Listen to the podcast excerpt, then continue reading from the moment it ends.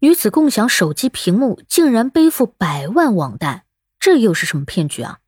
先在后听，比个爱心。你好，欢迎收听播客节目《热点情报局》，我是主播小苹果，人称相亲界的一朵奇葩，嗯嗯，一股清流。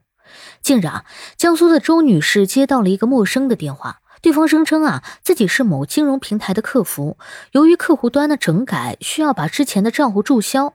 那如果不注销会怎么办呢？对方说啊，如果不注销，会产生高额的滞纳金和管理费。那由于对方能够清楚的说出自己的地址啊、电话呀，那周女士就信以为真了。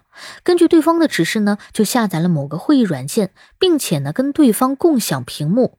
你一共享屏幕啊，人家就能操作你的手机了呀。在共享屏幕期间啊，这个骗子就掌握了周女士的邮箱，然后呢又冒充官方发了一个征信报告。还有安全账户的邮件，声称啊可见额度数字是不良征信，啥意思啊？就是让周女士啊把手机上所有贷款软件的可用额度清零，转入到安全账户。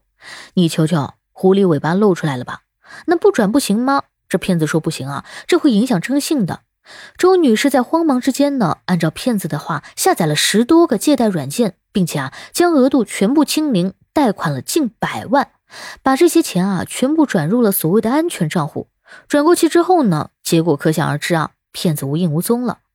得知自己被骗以后呢，这周女士啊报警了。哎，真是防不胜防啊！我看到很多网友在评论区表达了自己的担忧，网友就说啊，到银行贷款都没这么容易，怎么到网上共享屏幕贷款就这么利索呢？这共享屏幕到底是个啥呀？说实话，家人们，我还真到网上查了。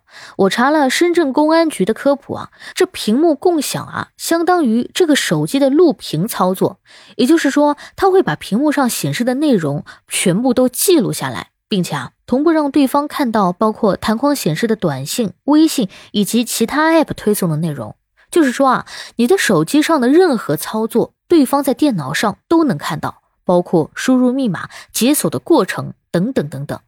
在这一类的诈骗当中啊，这骗子往往是冒充公检法或者是注销校园贷款的银行工作人员，或者是平台客服人员，诱导受害者呢使用屏幕共享功能。那一旦受害者用了这个功能呢，那骗子即使不主动问啥信息，他也都能知道啊。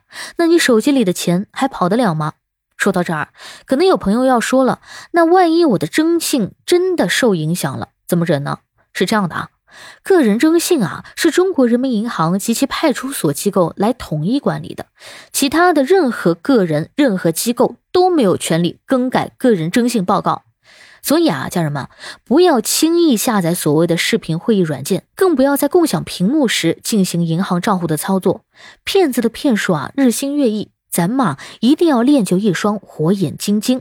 不仅练就一双火眼金睛，还要给自己穿上一身防弹衣。这个防弹衣啊。就是记得下载反诈 app，感谢收听，欢迎关注、评论、给个订阅，我是主播小苹果，我们下期见。